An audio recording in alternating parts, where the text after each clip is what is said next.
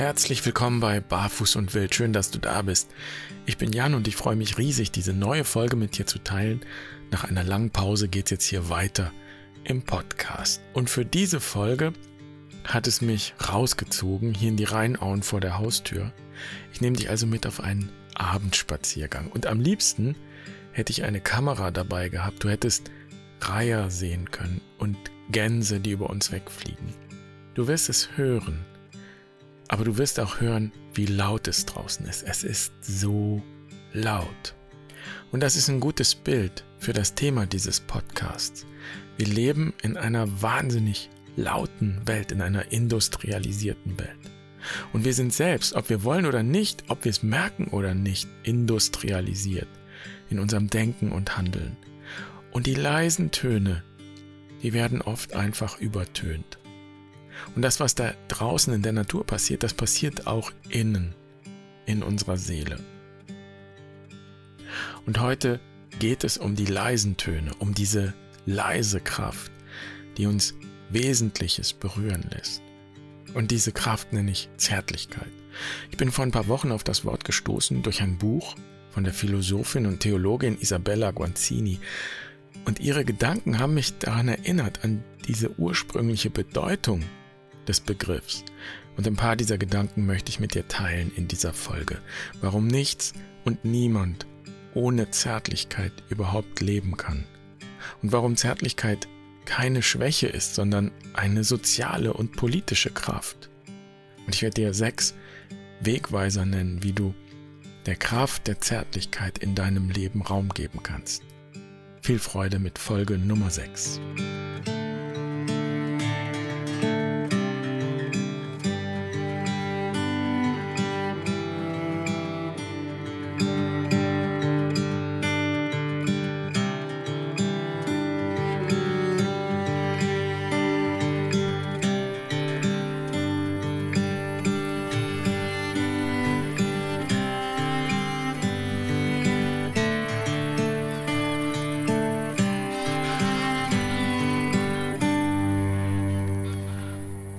Vor ein paar Wochen hat mich meine Chefin angerufen und gesagt, es ist was Schreckliches passiert.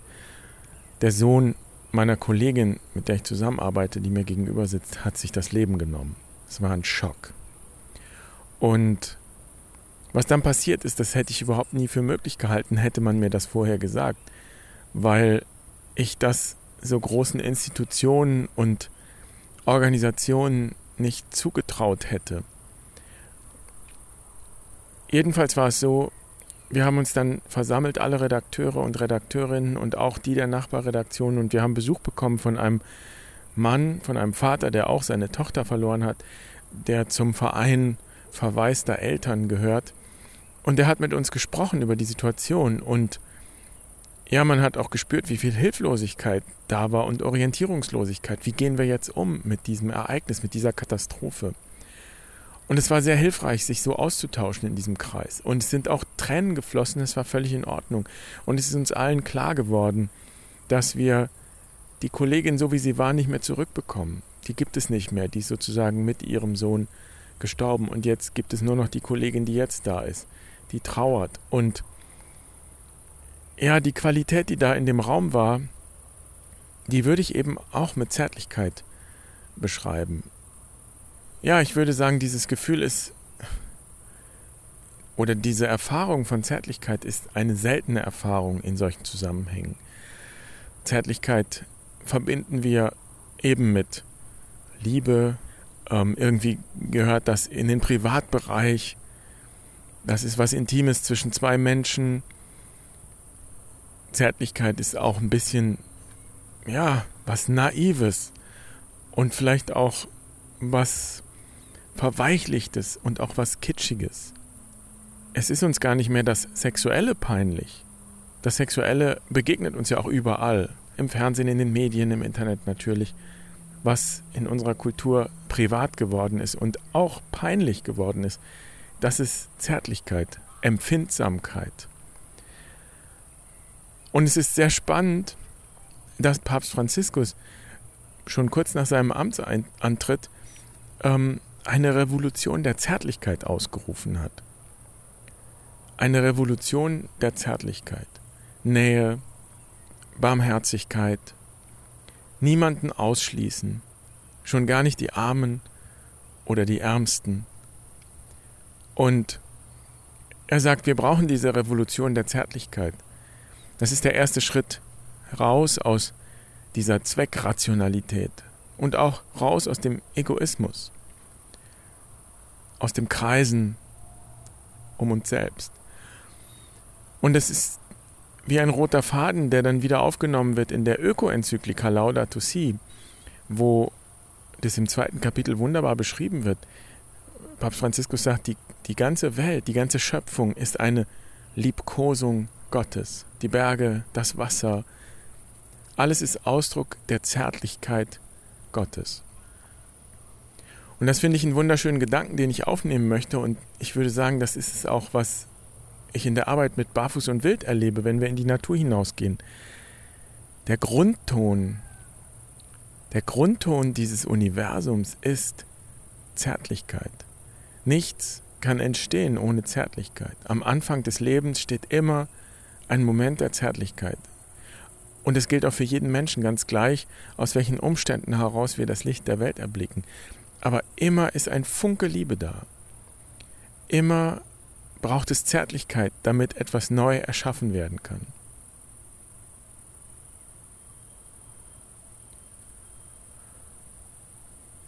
In der Schöpfungsgeschichte gibt es eine, ein kleines Motiv, eine kleine Szene, die ich immer überlesen habe und die mir jetzt nochmal umso deutlicher geworden ist in Verbindung mit dem Begriff Zärtlichkeit. Jeder kennt die Geschichte von Adam und Eva, den berühmten Sündenfall. Obwohl in dem Text von Sünde gar nicht die Rede ist. Also nehmen wir mal die Sündenbrille ab und schauen uns einfach an, was da passiert ist. Und wer mich kennt und wer schon was von mir gelesen hat, der weiß, dass ich diesen Text sehr gerne mag und immer wieder darauf zurückkomme. Lass uns nicht von Sünde sprechen, lass uns einfach sagen, es ist etwas passiert. Sie haben von dieser Frucht gegessen und sie sind gewarnt worden, esst nicht von der Frucht, aber sie haben sie gegessen und die Augen sind ihnen aufgegangen und etwas hat sich verändert. Vorher hat es sie nicht gestört, dass sie nackt sind, sie hatten kein Bewusstsein dafür, jetzt gibt es plötzlich eins. Und vielleicht gibt es auch ein Bewusstsein, ja, für die Endlichkeit der Dinge, für Schmerz, für Sterblichkeit. Und dann ruft Gott die Menschen und äh, Sie kommen aus ihrem Gestrüpp heraus und haben sich so Feigenblätter gemacht. Und als alles geklärt ist und als alle Strafen, wenn man so will, dann eben ausgesprochen sind, dann tut Gott etwas, was völlig widersprüchlich ist zu dem strafenden Gott, zu dem ähm, wütenden Gott, zu dem strengen Gott. Da heißt es, er machte ihnen Röcke aus Fell. Und das ist wie ein Gegenbild zu diesem patriarchalen Herrscher, der irgendwie Gehorsam einfordert und sagt, tu das und tu das nicht. Und wenn du das falsch machst, dann wirst du bestraft. Gott machte ihnen Röcke aus Fell. Er kleidet Adam und Eva an, so als wären sie Kinder. Und er bereitet sie praktisch vor auf den Rauswurf aus dem Paradies. Aber Rauswurf ist vielleicht auch wieder die patriarchale Brille, die Sündenbrille, die Gehorsamsbrille. Wenn ich es mit den Augen der Mutter sehe, dann schmeißt er sie nicht raus, sondern er stößt sie, wenn überhaupt, aus dem Nest, damit sie selbstständig sind. Und es ist ja schon erstaunlich, dass Adam und Eva, als sie dann das Paradies verlassen haben, keineswegs irgendwie Trübsal blasen, sondern sie lieben sich und Eva wird schwanger und ihren Sohn nennt sie Kain was so viel heißt wie vom Herrn habe ich empfangen, Kaniti. Die feiert. Und so ist es. Wenn ich Zärtlichkeit erfahren habe, dann kann ich auch Zärtlichkeit weitergeben. Dann kann ich mit zärtlichen Augen auf die Welt blicken. Dann kann ich Freude empfinden. Also ich möchte diese Seite dieser Geschichte mal hervorheben und die Qualität, die da drin steckt. Und ein zweites Beispiel. Zufällig oder vielleicht auch nicht zufällig feiern wir heute, an dem Tag, wo dieser Podcast erscheint, das Fest Maria Heimsuchung. Und das ist auch so eine Geschichte, eine Frauengeschichte, eine Geschichte von zwei Schwangeren. Maria besucht ihre Tante Elisabeth. Beide sind schwanger. Maria trägt Jesus in ihrem Leib. Auf wundersame Weise ist sie schwanger geworden. Elisabeth trägt Johannes den Täufer, den Propheten, der Prophet, der einmal Jesus ankündigen wird. Also eine große symbolische Geschichte. Es geht gar nicht darum, ob und wie und wann die sich historisch begegnet sind, sondern dass sich hier zwei Schwangere begegnen.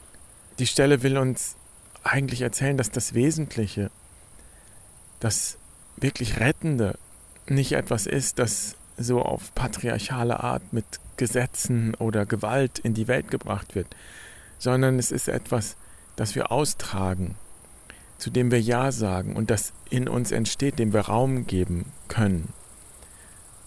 Und dafür steht diese Begegnung der, der Frauen. Und es ist interessant, dass just diese Stelle verbunden ist mit einem der wichtigsten Gebete der Christenheit, dem Magnificat. Maria betet das Magnificat. Und sie singt, meine Seele preist die Größe des Herrn, denn auf die Niedrigkeit seiner Magd hat er geschaut. Und dieses Motiv der Niedrigkeit, die Frau, die sich hingibt, die sich selbst ganz aufgibt und zum Gefäß macht. Und es ist erstaunlich, wie sich dieses seltsame Bild des schwachen Geschlechts durchsetzen konnte. Denn wenn man den Text weiterhört, dann ist das ein revolutionäres Gebet, das eine Revolution ankündigt. Gott stürzt die Mächtigen vom Thron und erhöht die Niedrigen. Und die Hungernden beschenkt er mit seinen Gaben und lässt die Reichen leer ausgehen. Und da wird deutlich, dass diese Haltung der Zärtlichkeit, das ist nicht bloß naiv und weich und gefühlig. Das kann hochpolitisch sein politisch auf eine Art und Weise, die eben nicht mit Gewalt daherkommt, sondern aus einer inneren Gewissheit heraus, die Ungerechtigkeit beim Namen nennt. Und so sind das zwei Geschichten, die für mich deutlich machen, was das heißt. Zärtlichkeit ist der Grundton, ist die Grundstimmung des Universums. Ähm, es ist eine Kunst, und es gilt es auch zu lernen oder auch wieder zu lernen, diese Grundstimmung wahrzunehmen. Und es gibt in dem Buch von Isabella Guanzini eine schöne Geschichte, die sie erzählt, um das deutlich zu machen, was für eine Qualität das ist, die wir da wahrnehmen, wo die ist. Sie sagt, es begegnen sich Fische. Zwei Fische sind unterwegs, schwimmen im Meer herum und dann kommt ihnen ein anderer Fisch entgegen und begrüßt die beiden und sagt, Hallo, wie ist das Wasser heute? Und die zwei schauen sich an und sagen, was ist Wasser? Und es ist spannend, dass die zwei Fische in der Geschichte sind zwei junge Fische und der Fisch, der ihnen entgegenkommt, ist ein alter Fisch. Denn wir lernen von den Ältesten diese Qualität wahrzunehmen. Ein Bewusstsein dafür zu entwickeln, dass wir in diesem Wasser schwimmen.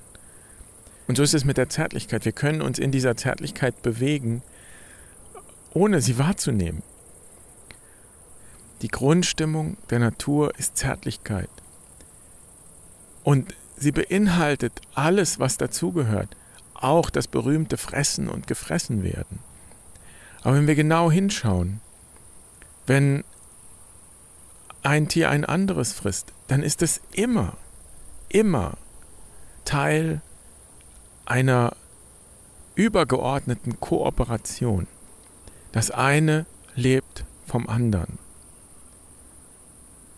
Wir können das als Gewalt empfinden und ich will das auch nicht negieren oder sagen, es gibt keinen Schmerz und keinen Abschied. Im Gegenteil, die Welt, die Natur ist voll von Abschied, von Tod und von sich nähren und wachsen und wieder neues Leben hervorbringen. Aber wir Menschen sind vielleicht genau die, die das wahrnehmen. Wir denken darüber nach. Wir können Ereignisse in der Vergangenheit und genauso Ereignisse in der Zukunft denken. Und deshalb gilt es, das zu lernen, das Ganze zu sehen, das Wasser wahrzunehmen und allem seinen Platz zu geben. Im Grunde geht es darum, diese Welt mit den Augen Gottes zu betrachten. Und dann kann man natürlich sagen, Böses geschieht. Und in der Geschichte von Adam und Eva geht es ja noch weiter und interessanterweise kommt das Wort Sünde tatsächlich vor, zum ersten Mal, als Kain seinen Bruder Abel erschlägt. Ja, wir sind in der Lage, andere zu verletzen. Wir können gegen die Zärtlichkeit handeln. Aber wir müssen es nicht. Wir sind frei. Und diese Freiheit ist eine Frucht dieser Zärtlichkeit und dieser Liebe. Und ich möchte behaupten, wer mit uns in die Natur hinausgeht mit Barfuß und Wild und eine Quest macht, der erlebt das. Die meisten Menschen, die kommen und dann hinausgehen, die kommen mit Angst. Angst vor der Wildnis, Angst vor der Dunkelheit. Und wenn wir die Natur dann auf diese Weise berühren, wenn wir wirklich hinausgehen und auch eine Nacht draußen verbringen, in den allermeisten Fällen löst sich die Angst auf. In den allermeisten Fällen ist da die Erfahrung, ein Teil zu sein, aufgenommen zu sein, einen Platz zu haben. Ähm, ja, ist da in gewisser Weise eine Erfahrung dieser Grundzärtlichkeit. Und es kann eine sehr tragende Erfahrung sein für viele. Und manche merken auch erst viel, viel später, wie tief diese Erfahrung gewesen ist. Wir brauchen eine Erfahrung des Getragenseins und des Verbundenseins, um wirklich leben zu können. Und zu dieser Erfahrung gehört, wenn wir im Kreis die Geschichten austauschen, die Erfahrungen austauschen, dann sind auch diese Kreise Orte, Räume, in denen diese Zärtlichkeit greifbar wird. Und das kann man nicht machen, man kann das nur zulassen. So. Man kann den Rahmen dafür schaffen und den auch respektieren. Und dann kann zum Beispiel Zärtlichkeit heißen, dass ich auch einfach etwas stehen lassen kann. So. Nicht nur, weil ich vielleicht anderer Meinung bin, sondern auch vielleicht, weil ich jetzt mitfühle und das Bedürfnis habe, jemanden zu trösten. Aber es gehört auch zur Erfahrung von Zärtlichkeit, ähm, ja, auch den Schmerz zuzulassen und nicht gleich dem Bedürfnis zu folgen, den Schmerz wegzumachen. Und Menschen, die dann erleben, dass sie ihre Geschichte erzählen können, auch ihre schmerzhafte Geschichte, und dass ihnen zugehört wird und dass respektiert wird, was sie sagen. Und dann haben sie ihre Geschichte erzählt und dann sitzen sie immer noch da und sie haben es überlebt. Und dann wandelt sich etwas. Dann entsteht ein Gefühl des, eine Erfahrung des Getragenseins. Und die Qualität, die damit verbunden ist, ja, die nenne ich ab heute Zärtlichkeit.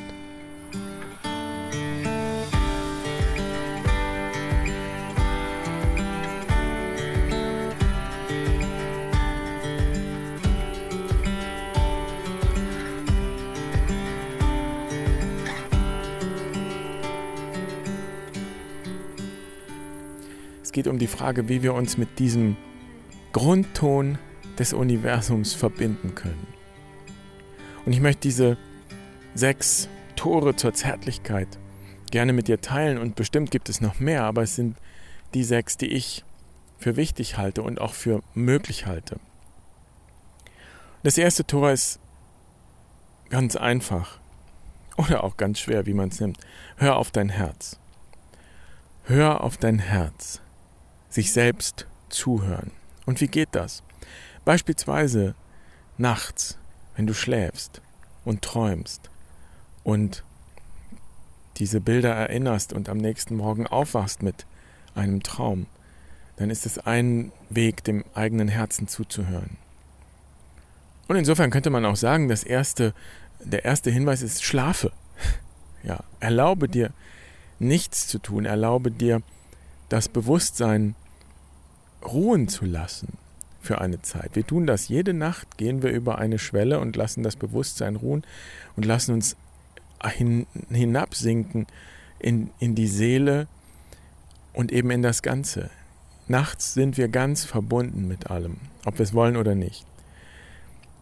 Und insofern geht es darum, dieses Alltagsbewusstsein nicht abzuschalten. Ganz bewusst geht es nicht darum, es abzuschalten, aber von Zeit zu Zeit ruhen zu lassen.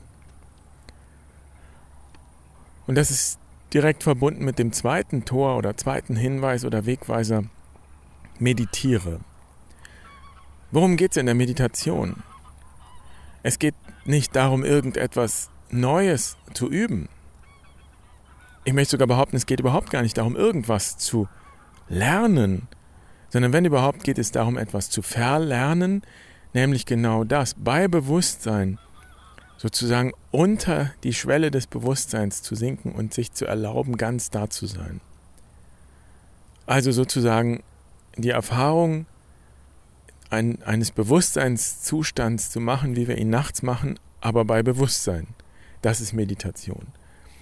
Und ich finde, die Katze beißt sich mal ein bisschen in den Schwanz. Ich meditiere, um diese Erfahrung zu machen. Aber ich würde sogar eher sagen, bei mir war es jedenfalls so, erst nachdem ich die Erfahrung gemacht habe, dieser Zärtlichkeit, und nachdem das in mein Bewusstsein gedrungen ist, was die Welt zusammenhält, dass ich mich in einem großen Universum der Zärtlichkeit bewege, da hat Meditation für mich angefangen Sinn zu machen, weil es eine Möglichkeit ist, sich immer wieder mit diesem Bewusstsein, mit diesem größeren Bewusstsein zu verbinden. Und eigentlich erinnere ich mich zurück. Erinnere mich zurück an eine Erfahrung, die ich in der Natur gemacht habe. Und das wäre dann Punkt 3. Geh in die Natur. Geh über eine Schwelle in die Natur. Auch das macht einen Unterschied. Wenn du in die Natur gehst und gehst einfach nur spazieren und schaust dir alles an, ist das wunderbar, ist wunderschön, mach es. Was ich aber jetzt meine, ist, geh über eine Schwelle. Geh auf eine Weise in die Natur, wo du dir erlaubst, dass die Natur zu einem Spiegel für deine Seele wird. Es ist eine Art, ist auch eine Art Meditation oder Traumzeit. Alles, was dir in dieser Schwellenzeit, wenn du über die Schwelle gegangen bist, begegnest, das ist ein Spiegel für deine Seele. Das ist wie im Traum. Das ist eine uralte Form, eine uralte Übung, an die wir anknüpfen, wenn wir über eine Schwelle in die Natur hinausgehen. Und Menschen haben das immer getan, ähm, wenn sie auf der Suche waren, wenn sie sich selbst in ihrem Leben an einer Schwelle befunden haben, im Übergang, um ja sozusagen in einer Situation bestehen zu können, in der ja oft recht schnell deutlich wird, das werde ich mit dem kleinen Bewusstsein, das ich habe, nicht, nicht bewältigen können. Einstein sagte mal, wir werden die Probleme von morgen nicht mit dem Bewusstsein von gestern lösen oder so ähnlich. Aber was er meint oder was damit gemeint ist, das ist genau das. Unser Bewusstsein ist immer, lebt immer aus der Vergangenheit. Und wenn wir an eine Grenze kommen im Leben, und etwas uns herausfordert, eine Krise, ein Problem, eine Herausforderung, wenn es zu eng wird, wenn wir merken, das, was bisher war, das passt nicht mehr oder es geht so nicht weiter. Ja, woher soll das Neue kommen? Und es waren immer die Stellen, die Situationen im Leben, wo Menschen hinausgegangen sind. Jesus ist 40 Tage in die Wüste gegangen, um sozusagen einen inneren Klärungsprozess zu ermöglichen um seinen Weg zu finden. Und interessanterweise war das auch oft verbunden mit Fasten. Wenn wir vom Fasten sprechen, dann denken viele ans Abnehmen. Es gibt eine innere Perspektive aufs Fasten. Und wenn wir in die Natur rausgehen und Quest machen und die Menschen fasten vier Tage und vier Nächte, dann tun sie das nicht, um jemanden zu beeindrucken, auch nicht sich selbst. Es geht nicht darum, etwas zu schaffen, ähm, sondern es geht darum, Raum zu schaffen. So, wenn wir fasten, schaffen wir Raum. Und da kommt die Zärtlichkeit ins Spiel. Wir schaffen Raum, uns berühren zu lassen, weil wir nicht selbst füllen, sondern füllen lassen. So. Zärtlichkeit hat immer damit zu tun, dass ich es nur geschenkt bekommen kann.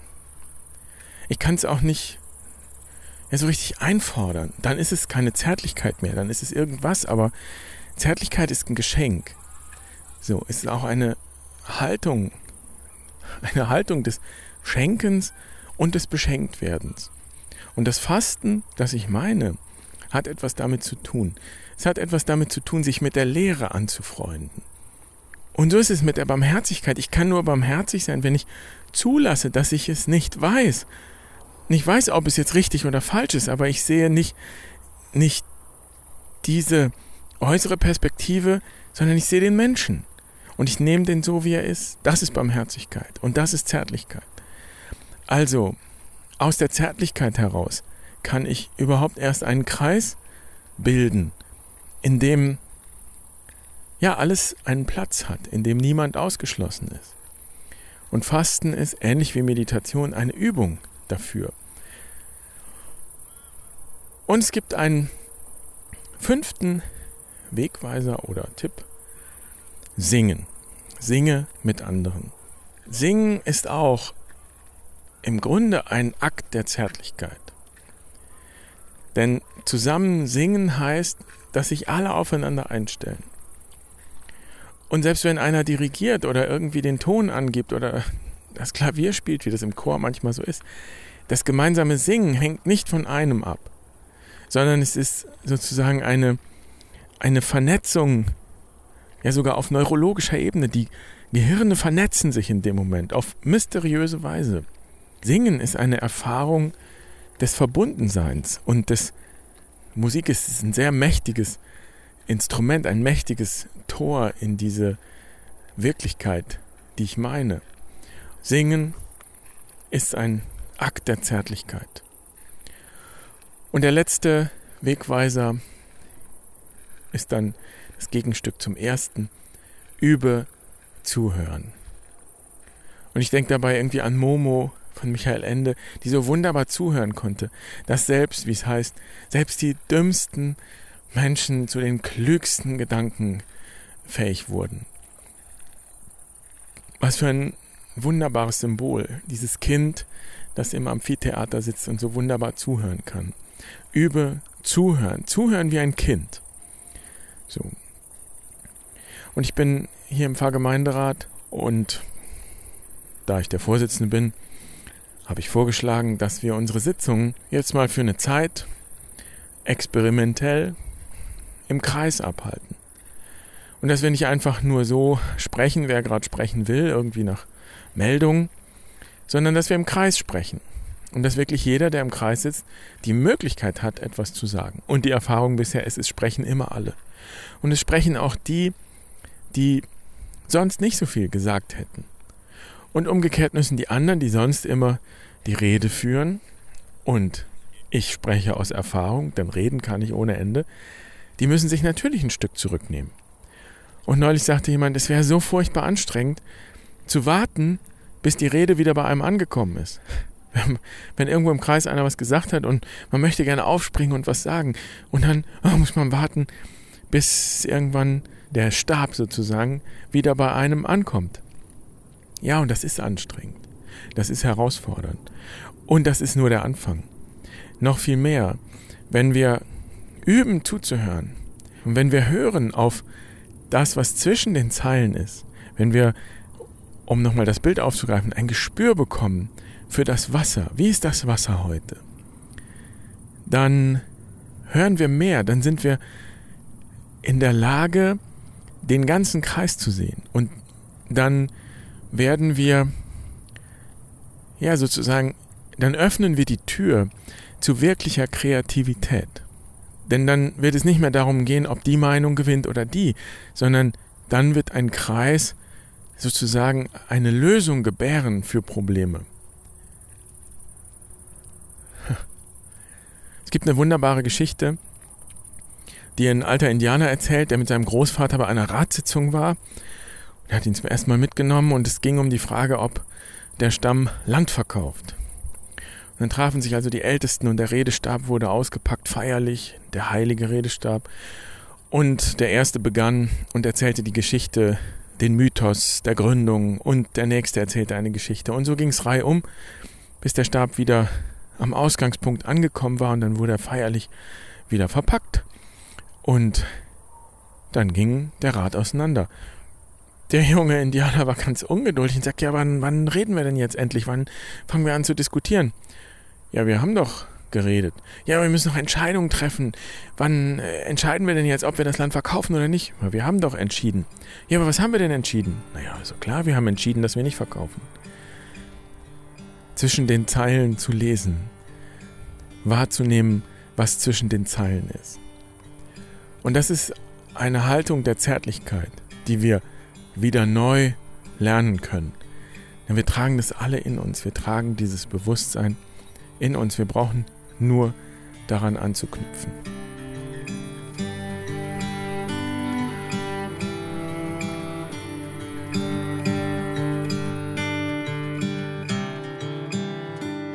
Das war's für heute. Danke, dass du zugehört hast. Und ich freue mich, wenn du mir irgendwo einen Kommentar hinterlässt. Würde mich interessieren, was du über das Thema denkst und über die sechs Wegweiser. Wo und wie erfährst du Zärtlichkeit? Wo sind Hindernisse? Für mich ist zum Beispiel sehr hart gewesen, dass wir uns in der Corona-Zeit nicht zum Singen treffen konnten. Und gemeinsam singen kann man auch nicht online, das geht nur offline. Und unsere Visionssuchen mussten auch ausfallen und das schmerzt wirklich, denn so hat diese Corona-Pandemie uns genau dort getroffen, wo wir sonst diese Zärtlichkeit erleben. Eben im Miteinander. Und es sind natürlich auch neue Räume entstanden oder haben sich geöffnet. Zum Beispiel digitale Räume. Einiges dazu findest du auch bei Barfuß und Wild. Wenn du also genauer wissen möchtest, wie du einen oder mehrere der Wegweiser mit uns bei Barfuß und Wild praktisch umsetzen kannst, dann besuche uns einfach auf der Homepage unter www.barfuß-und-wild.de. Ich freue mich auf dich. Mach's gut. Bis zum nächsten Mal. Pace bene.